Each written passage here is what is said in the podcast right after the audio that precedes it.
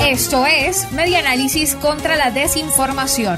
Compartimos noticias verdaderas y desmentimos las falsas. Reconstruyendo la información para la democracia. Entre 7 y 14 meses de salario se necesitan para comprar la cesta navideña en Venezuela.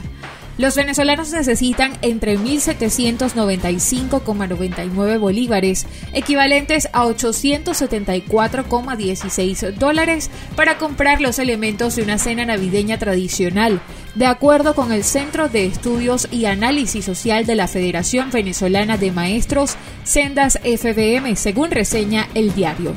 Eso quiere decir que según las aproximaciones del organismo, que un profesional o técnico del país requiere de aproximadamente siete meses de trabajo para comprar los alimentos. Un trabajador del sector público cuyo tabulador está atado a un salario mínimo de 7 bolívares necesitaría más de 256 ingresos mínimos para celebrar la Navidad con una cena tradicional.